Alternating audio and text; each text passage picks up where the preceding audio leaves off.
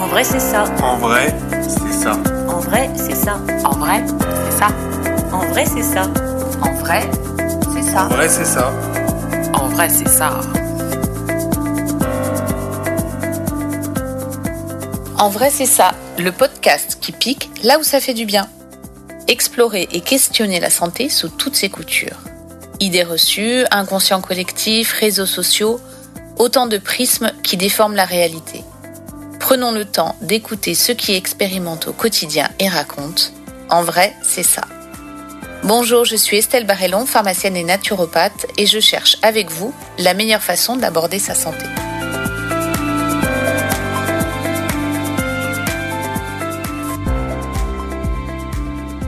Bonjour et bienvenue dans cet épisode consacré à l'endométriose. Une stratégie nationale de lutte contre l'endométriose a été adoptée par le gouvernement depuis mars 2021, alors qu'elle était inconnue au bataillon il y a encore 20 ans. Mais les femmes qui en souffraient ont commencé à en parler. On commence désormais à savoir de quoi il s'agit, les études cliniques se multiplient et on lève progressivement le voile sur cette maladie qui concerne 10% des femmes en âge de procréer, soit près de 2 millions de femmes. Pourtant, les diagnostics sont encore trop tardifs, car les femmes hésitent parfois longtemps, en moyenne 7 ans, avant d'aller consulter. L'endométriose, c'est le développement anarchique et anormal de l'endomètre, cette muqueuse qui recouvre l'intérieur de l'utérus. Les cellules de l'endomètre peuvent alors coloniser les organes voisins comme les intestins, les ovaires ou encore la vessie. Cela provoque des symptômes diffus et variés comme des douleurs pelviennes intenses au moment des règles ou des rapports sexuels, des hémorragies ou un inconfort intestinal. L'endométriose peut mener jusqu'à des troubles de la fertilité. Cette maladie invalidante reste mystérieuse car multifactorielle et complexe. Pour en parler, euh, je suis ravie de retrouver nos deux pharmaciennes de choc, Alice Picard et Bérangère Nicolai, qui vont nous apporter toute leur expertise sur le sujet. Elles étaient déjà venues sur un précédent épisode consacré au syndrome prémenstruel. Bérangère est docteur en pharmacie depuis une dizaine d'années. Alice Picard est docteur en pharmacie aussi et elles ont toutes les deux passé un diplôme en phytothérapie et aromathérapie. Elles se sont rencontrées dans une pharmacie lyonnaise spécialisée en médecine naturelle et elles ont constaté au comptoir une lacune dans l'offre naturelle proposée aux femmes avec des problèmes hormonaux. Elles ont alors imaginé leur gamme de compléments alimentaires naturels dédiés à ces problématiques. C'est la marque Équilibriste qui voit le jour en 2022. Je suis très contente de retrouver mes consoeurs aujourd'hui pour parler endométriose.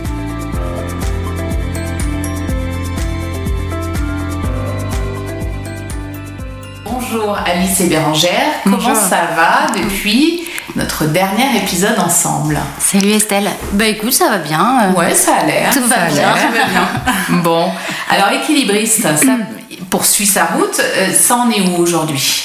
Eh ben, on a fini donc le- notre campagne Ulule il y a quelques semaines et maintenant ça y est, on a nos boîtes et on est dans la Et je partie. les ai sous les yeux. Alors c'est très joli. Ça, Euh, Et effectivement, euh, voilà, vous lancez le. le- Excuse-moi, je t'ai coupé. Non, vous non, lancez le. Bah, la- l'implantation dans les pharmacies. Là, ça y est, on a, on a plusieurs pharmacies qui avaient déjà commandé euh, Équilibriste pour, euh, pour le mettre dans leur pharmacie. On commence à aller voir les pharmaciens pour leur proposer bah, du coup de les sensibiliser déjà sur la santé des femmes et leur proposer notre, notre marque pour accompagner leurs patientes.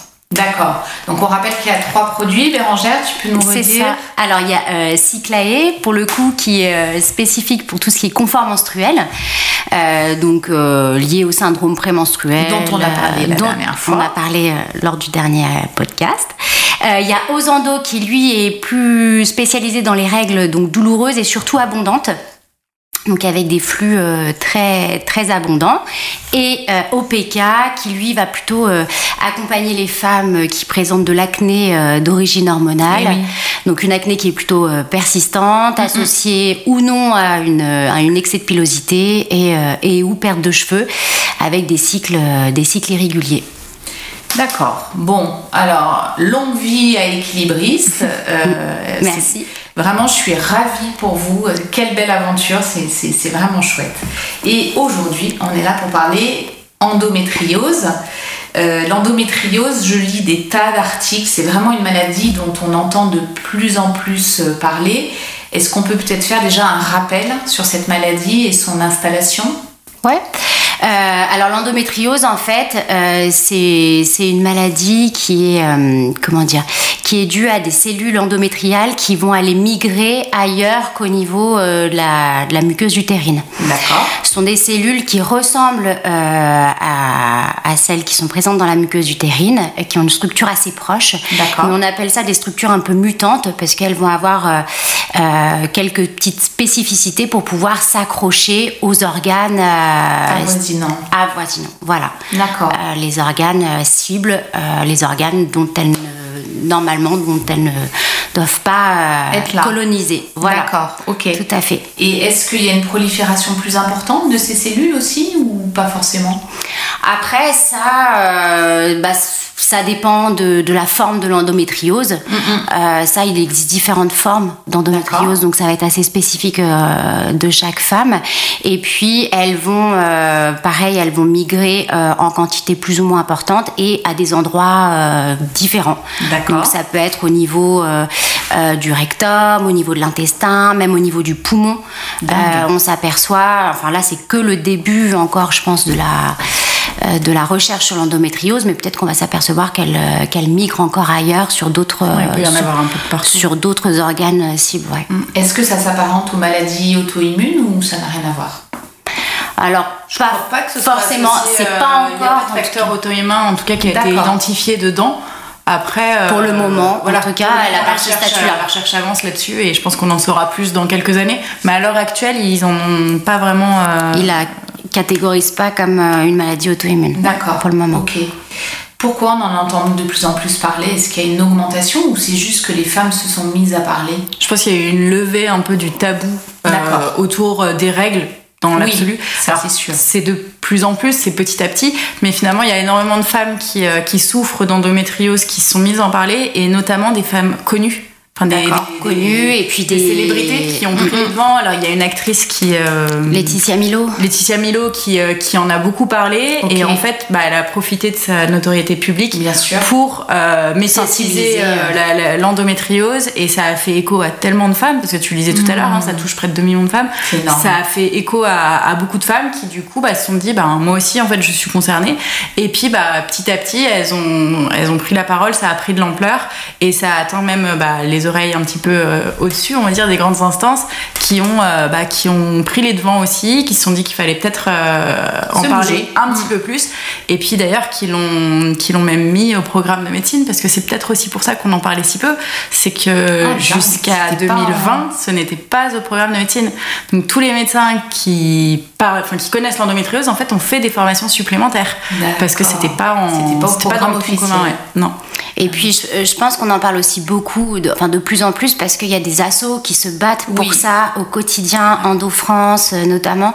euh, qui prennent de plus en plus de place euh, et, et qui prennent la parole très régulièrement pour sensibiliser euh, vraiment le, le, le domaine public. euh, Elles font des campagnes de communication Énormes, en publicité ouais. papier, sur des, des- des affiches dans les villes, des vidéos. Enfin, les associations, elles se bougent beaucoup là-dessus. ouais, des vidéos, des petits livrets, même à destination des, des, des étudiantes, enfin des lycées, des écoles, etc. Donc vraiment, elles sont assez, euh, Il y a un magnifique boulot qui est fait elles se sont euh. assez mobilisées donc pour, pour qu'on puisse euh, Ouais, puis entendre ça. toute cette errance diagnostique, bah, du coup là, oui, ça prend du sens si tu dis que les médecins ne sont pas formés. Ouais. certains médecins ne sont pas formés. Ça...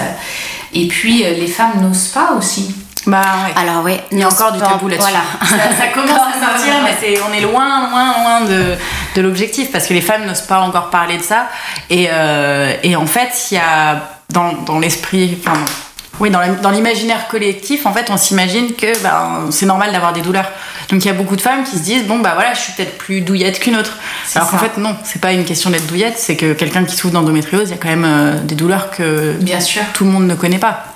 Donc, ouais, donc euh, il y a toute cette attente, t'imagines, 7 ans en moyenne avant qu'il y ait un diagnostic qui soit posé, ça paraît euh, dingue. Ah, c'est énorme, ouais. bah, c'est énorme. Bah, et puis encore, il y a des diagnostics qui sont même pas posés parce que comme c'est des cellules, le diagnostic se fait uniquement sur l'imagerie en fait. Ah, alors et donc attends, du tu coup, viens de le euh, dire. ouais, D'accord. c'est l'imagerie qui va permettre d'attester de ah oui, on a vu des cellules endométriales à un autre endroit. D'accord. Le problème, c'est qu'il suffit que euh, bah, y ait un, un tout petit peu de cellules. Enfin, je dis, je, je fais Schématise, euh, il- suffit qu'il y ait un tout petit peu de cellules au mauvais endroit et que cet endroit soit pas visé par l'imagerie pour Et qu'on oui, passe à côté. passe à côté. Donc euh, Ça, c'est pas euh, encore un diagnostic qui est fiable à 100% non plus. Donc euh, Et puis après, il faut des professionnels aussi spécialisés, enfin qui soient formés dans la détection euh, de, bah, de, de l'imagerie euh, spécifique à l'endométriose. IRM, IRM, écho aussi. euh, Les- À l'écho, on peut le voir. On peut, ouais, enfin, c'est possible.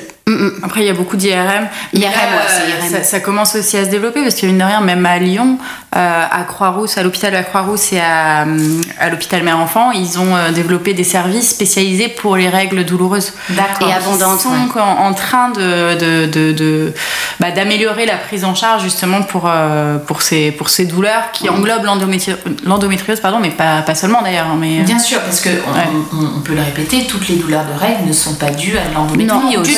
Du tout, du Bon, tout, du tout, du Il faut, euh, voilà, c'est pour ça aussi, quand on a un doute ou quoi que ce soit, de toute façon, on parle à son professionnel de santé euh, pour qu'il puisse euh, aller voir un peu plus en profondeur et poser réellement le diagnostic ou pas.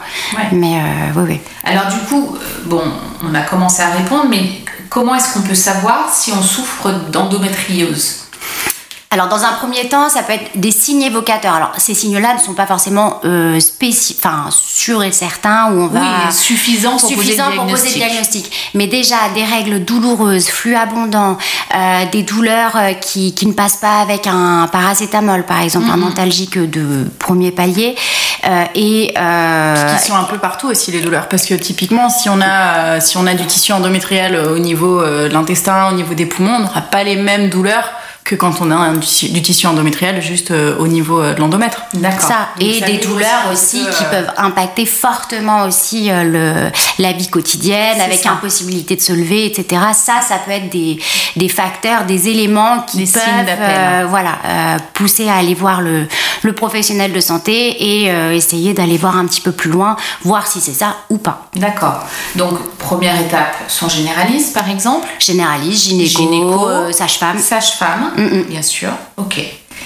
Euh, alors, pareil, on a déjà un peu répondu. euh, ben, pourquoi les femmes attendent autant avant de se diagnostiquer? On a parlé du, du tabou.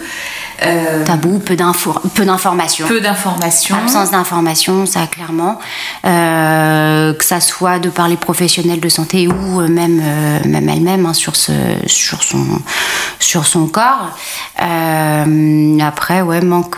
c'est surtout ça globalement c'est les deux gros biais qui font que les, les femmes mettent du temps à, se- à être diagnostiquées c'est que d'une part personne n'en parle que ce soit les femmes ou les professionnels de santé et d'autre part il y a un gros manque de formation au niveau Oui, c'est du corps médical.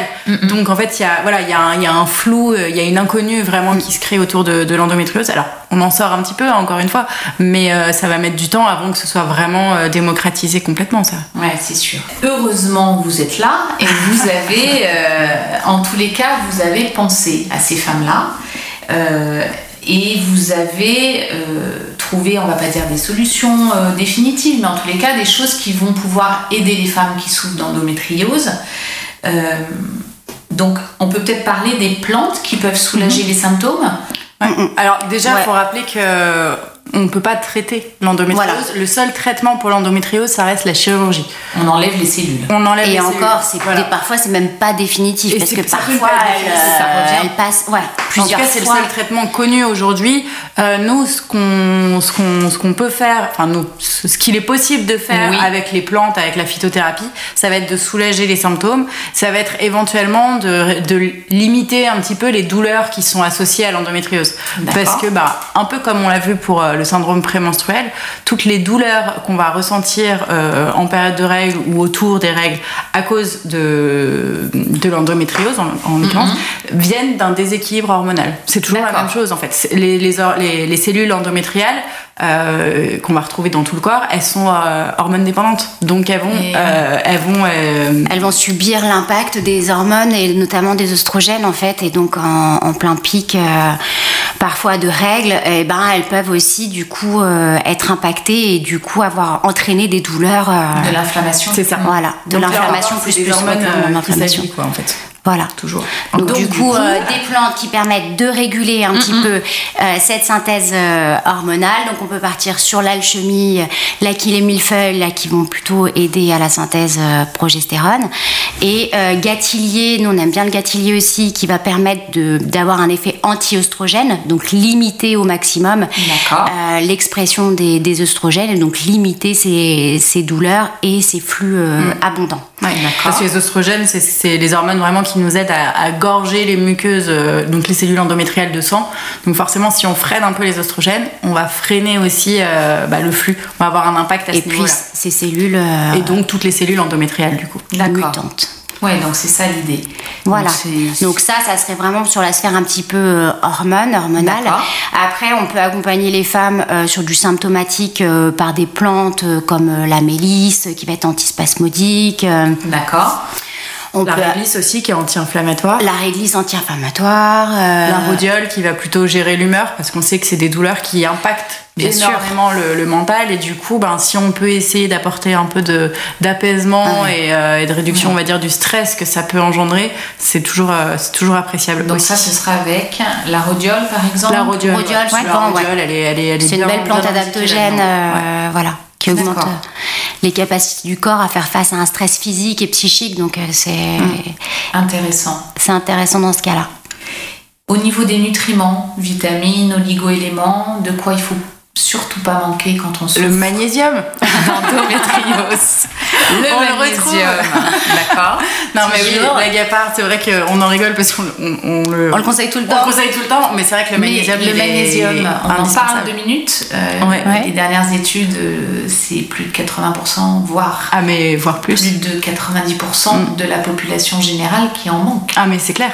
Bah, De toute façon, le, le simple fait de, de fonctionner, de vivre, on va dire, ça va induire un stress qui va entraîner la fuite du magnésium. C'est ça. Donc à partir de là, chaque pas qu'on fait va nous faire euh, réduire un petit peu le stock en magnésium.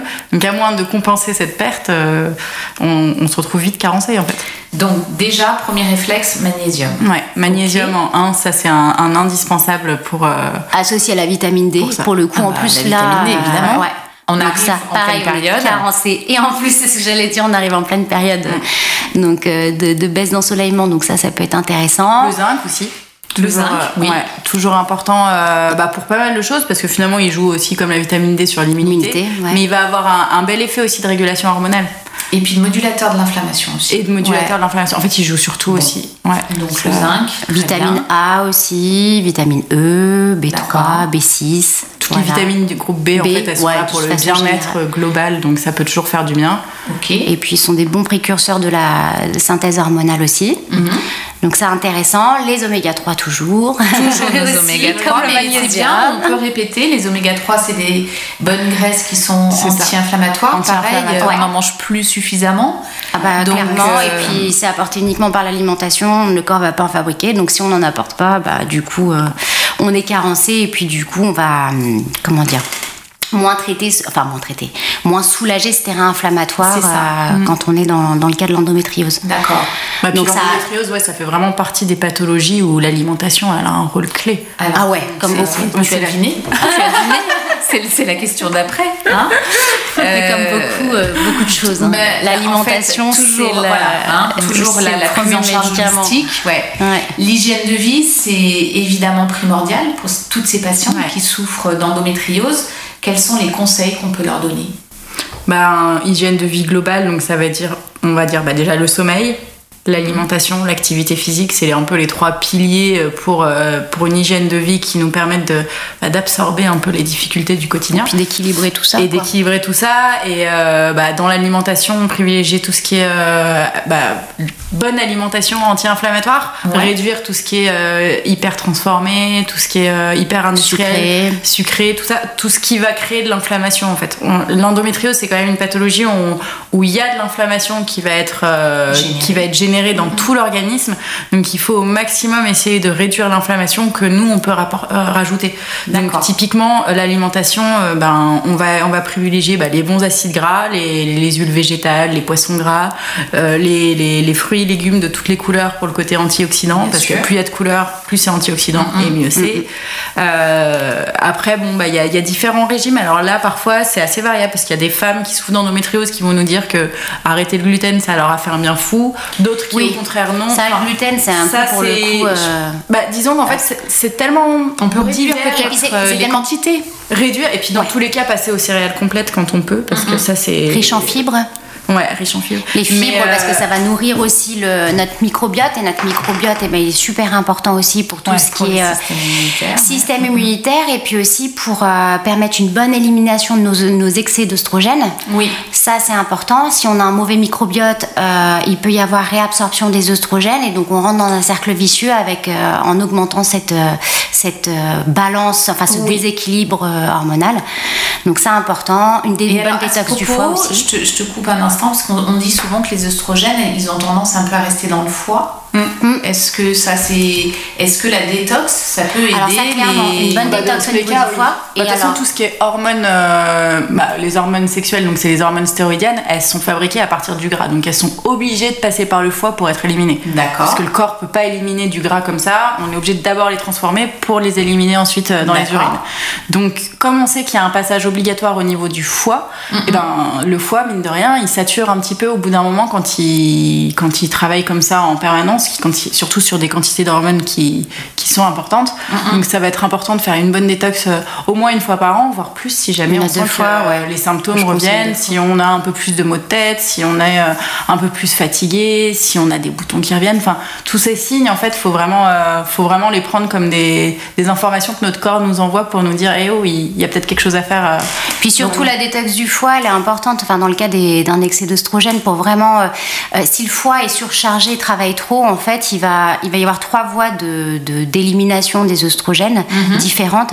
Et donc, pour vraiment favoriser la meilleure des voies euh, possibles, meilleure transformation des œstrogènes possible, il faut vraiment aider ce foie, enfin, le, le- le- le décrasser, entre guillemets, euh, pour. Comment on peut l'aider ce foie, nos foies Du coup, souvent nos foies. Ah, alors artichaut radis noir, souvent en conseil. Et après par l'alimentation plutôt brocoli, choux, euh, chou-fleur, euh, ouais.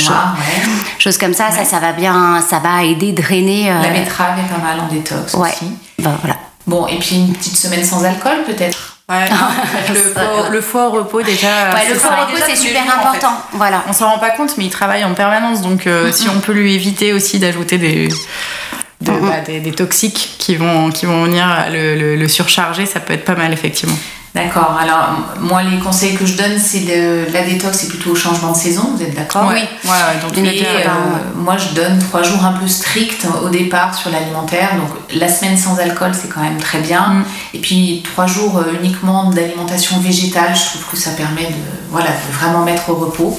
Et puis après, on- peut retrouver petit à petit ses habitudes. ouais, tout à fait. Ouais, non, mais c'est intéressant. ça. ouais. Ouais. Ok, donc la détox.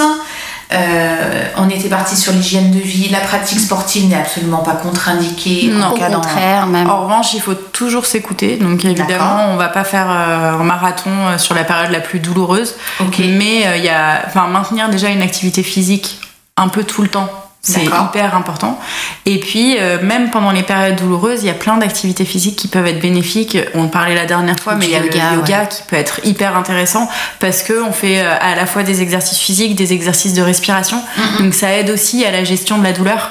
Donc euh, mine de rien, c'est pas des choses qui sont négligeables et, euh, et on peut les incorporer dans notre quotidien. Alors bon, évidemment au début, ça paraît peut-être un peu contraignant, mais en fait, il y a un réel bénéfice euh, chez les patientes qui le pratiquent. Oui, ça c'est sûr. Mm, Quand on est en crise, qu'est-ce qu'on peut faire? Parce que l'endométriose, ça évolue par pic, par, enfin, en tous les cas, on a des moments où on a très mal. Qu'est-ce qu'on peut faire dans ces moments-là? Alors dans ces moments-là, donc on Bah, il y a différentes choses qu'on peut Ouais, mettre en on place. peut partir sur la chaleur, Ouais. Euh, donc la bouillotte d'eau chaude, ça, ça Très bien. détend, ça, euh, enfin ça, ça, ça apaise euh, vraiment. Euh, on peut partir aussi sur des huiles essentielles euh, qui sont plutôt antispasmodiques, basilic, estragon, qu'on va pouvoir appliquer localement aussi. Alors bien sûr, on- on- moi je suis toujours, j'ouvre le parapluie, pas chez les femmes enceintes, pas chez les... Oui. Alors bien Les sûr, dames se renseigner auprès de ces professionnels de santé pour voir, pour connaître les contre-indications et les précautions d'emploi, bien Voilà, sûr. donc pas les épileptiques, pas les Voilà. asthmatiques, déjà, première chose, et pas les femmes enceintes et allaitantes. Ok Euh, Il y a aussi là, bah, ça fait pas très longtemps que c'est sorti, mais on en entend de plus en plus parler, tout ce qui est à base de CBD. D'accord. Le CBD, euh, il y a pas mal de femmes qui souffrent d'endométriose qui, euh, qui, nous rapportent vraiment des effets, euh, des effets intéressants parce qu'en fait, euh, ça va venir activer nos récepteurs cannabinoïdes au niveau cérébral qui sont impliqués dans la gestion de la douleur. Et du coup, si on peut du coup bah, freiner euh, cette sensation de douleur et en fait, on augmente le, le, le, le seuil de sensibilité à, à la, à la douleur et du coup, sur le long cours, il y a, il y a un effet bénéfique. Après, euh, est-ce que Enfin, ça, c'est une question qu'il faudrait que, que je creuse un peu. Parce que est-ce que l'effet, on l'a tout de suite, tout de suite, ou est-ce que c'est justement euh, sur le long cours Je pense qu'on doit avoir les deux. Il doit y avoir un effet à la fois immédiat, et puis il doit y avoir un effet, vu qu'on augmente le seuil de sensibilité à la douleur, qui doit se faire, euh, ouais, qui peut réméner un petit peu. euh. D'accord. Mais, euh, mais ça, ça commence à être de plus en plus utilisé. Alors pareil, il faut faire attention parce que le CBD, bah, c'est en train de se démocratiser. On en voit un peu de partout et, sous oui. toutes les formes, euh, les plus contrôlées et les moins contrôlées. Euh, privilégier quand même celles qui sont, qui, sont, qui sont conseillées par vos professionnels de santé, vos pharmaciens. Des formes avec des extractions qui sont, qui sont contrôlées, qui sont respectueuses et qui sont qualifiées aussi. On sait combien de, de, de- d'extraits on a dedans, quel est le pourcentage, parce qu'après, sinon, on peut y aller en aveugle et ça peut vite devenir un peu n'importe quoi. Oui, il y avoir des, des choses non, non contrôlées, oui. Mm. Et puis ça nous échappe un peu, ça. hein. Peut-être Ouais. éviter d'aller euh, au tabac chercher son CBD. Le tabac, il, jusqu'à preuve du contraire, c'est pas lui le spécialiste de la santé. Donc c'est vrai que quand on va se rapprocher de quelque chose pour son soin, vaut mieux aller vers euh, des personnes qui sont qualifiées pour. Ok, très bien. Et puis peut-être, on n'a pas beaucoup parlé aussi de toute l'approche, euh, j'allais dire, euh, psychologique de ces femmes qui, qui Ouais. souffrent de Ah ouais, l'en- l'endométriose. Euh, Est-ce qu'il y a des... Ah bah là déjà d'aller voir euh, peut-être d'autres professionnels de santé pour le coup euh, qui sont plus spécialisés dans la prise en charge des émotions.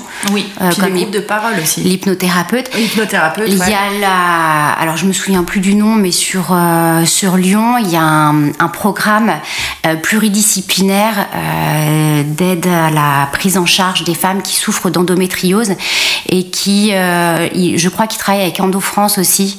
Euh, D'accord. c'est une chaîne euh, locale d'EndoFrance Euh, et donc du coup, il, il- il propose voilà un programme, un accompagnement de six mois avec euh, un sexologue, euh, un ostéo, un hypno, euh, enfin plein d'autres, un kiné, un, plein de Génial. Plein de spécialistes parce que bah, ça touche tellement d'organes aussi et du Et coup ça a des répercussions sur ouais. beaucoup de choses Ouais, ouais. et les femmes euh, c'est vrai que euh, d'endométriose on, bah, on entend souvent parler avec des douleurs lors des rapports sexuels Ouais, ça, on en parle- on en a pas des, beaucoup parlé, mais des ça, c'est douleurs euh, Dans le niveau intimité, ça complique énormément de la mission, et puis même la relation, La avec le partenaire. Dans sûr. les relations de couple, c'est sûr que l'endométriose, ça, ça a un vrai impact. Et puis c'est tous les mois. Ça c'est tous les mois et puis c'est pas qu'une fois par mois hein, parce que très souvent les femmes qui souffrent d'endométriose elles, en fait elles ont une dizaine de jours où ça va à peu près mais le reste du temps que ce soit la période d'ovulation la période entre l'ovulation et les règles ou la période des règles en fait c'est toujours des périodes compliquées en- avec des variations hein, c'est plus ou moins mais ça reste des, des périodes un petit peu compliquées. Et pour la vie de couple ça peut être extrêmement difficile. Donc effectivement euh, le lien avec les sexologues c'est hyper important dans ces, dans ces cas-là parce que ben c'est, ça fait partie des sphères justement qui sont concernées Ouais. par l'endométriose. C'est sûr. C'est pour ça, ouais, se rapprocher de- des assos parce qu'elles ont pas mal de, De contacts. de contacts. Elles essayent de répertorier les, les- les contacts un peu partout en France, des, des spécialistes, enfin, euh, médecins ou hypno, ou bon, bref, enfin, d'autres. euh, de tous bords euh, qui sont spécialisés dans la prise en charge de l'endométriose, parce que ça aussi c'est important. Alors, l'hypnose, on a, on a effectivement fait un épisode euh, sur l'hypnose médicale et je pense Ah que oui. ça peut être une, un- une grande aide aux, ca- Mm. aux, aux femmes qui souffrent d'endométriose parce que ça aussi, ça abaisse le seuil. euh, Mm. de enfin, en tous les cas, on supporte mieux la douleur et ça peut permettre dans un moment de crise de faire baisser un peu. euh, Ah Bah oui, puis on est moins stressé, donc moins d'inflammation, donc euh, Tout est lié, tout est en cascade. Donc euh, ça. ça c'est sûr que la sphère émotionnelle est, est super importante. Oui, et donc c'est là où on se rend compte que cette maladie, c'est vraiment une maladie multifactorielle. Ouais. Et donc il va falloir prendre en charge. Alors là, pour le coup, euh, la, la prise en charge holistique, elle prend tout son sens. C'est-à-dire que c'est des femmes qu'il faut aider sur plein de plans. C'est pour ça qu'il y a de plus en plus de, de centres aussi plus- pluridisciplinaires. C'est génial. Dans pas mal de villes, là, ça commence un peu à. Il y a des gynéco-obstétriciens qui commencent un peu, et autres aussi, d'autres médecins, qui commencent à, à l'hôpital euh, à vraiment euh, faire des groupes avec leurs confrères euh, et du coup vraiment proposer une prise en charge euh, Global. globale et plus complète pour, le, pour la patiente. D'accord. Je viens de penser, euh, une femme qui souffre d'endométriose, comment ça se passe au moment d'une grossesse? Alors on sait que l'endométriose, ça peut faire partie des, des causes de, de troubles de la fertilité. Oui. Après, la grossesse en soi, comme au niveau hormonal, tout est chamboulé. Oui. C'est pas forcément la période la plus douloureuse. D'accord. Quand une grossesse euh, arrive à terme. Par contre, ce qui peut être compliqué, c'est justement pour la période de conception. En. D'accord. Là, il peut y avoir plus de difficultés, euh, plus de difficultés pour, À concevoir. pour, euh, ouais, à concevoir pour les femmes. D'accord. Mais euh, C'est un problème de nidification ou c'est en amont En fait, c'est un problème global parce que comme il y a beaucoup de déséquilibres hormonaux qui vont y être associés, on va avoir euh, beaucoup d'œstrogènes, mais on va aussi avoir une carence en progestérone souvent. Mhm. Et cette carence en progestérone, eh ben, elle va empêcher la nidation euh, de l'embryon de se faire. Donc s'il n'y a pas de nidation, ben il n'y a, y a pas de y a pas de grossesse. Donc c'est surtout au niveau de ces carences hormonales que ça va que ça va poser souci. Après il y a peut-être aussi d'autres facteurs qu'on ne maîtrise pas. Mais, euh, mais en tout cas, au niveau de la conception, ça va essentiellement se jouer là-dessus. Après, une fois que, enfin, une fois que la, la- la grossesse est partie, comme on a moins ces, ces, fluctu- ces fluctuations hormonales, on a moins de douleur. Donc souvent, les femmes le vivent mieux pendant leur grossesse. Mais par contre, c'est euh, c'est après. Donc après l'accouchement et avec le, le- le retour d'un cycle hormonal, on va dire, euh, Mhm. normal que euh, il peut y avoir à nouveau des douleurs. Après, je pense que ce qu'on peut noter aussi justement ici, c'est que hum, comme on, on le disait, c'est souvent les douleurs, enfin les, les déséquilibres hormonaux qui vont entraîner les douleurs. Oui. Mais il peut aussi y avoir des femmes qui souffrent d'endométriose, mais qui n'ont pas de douleur.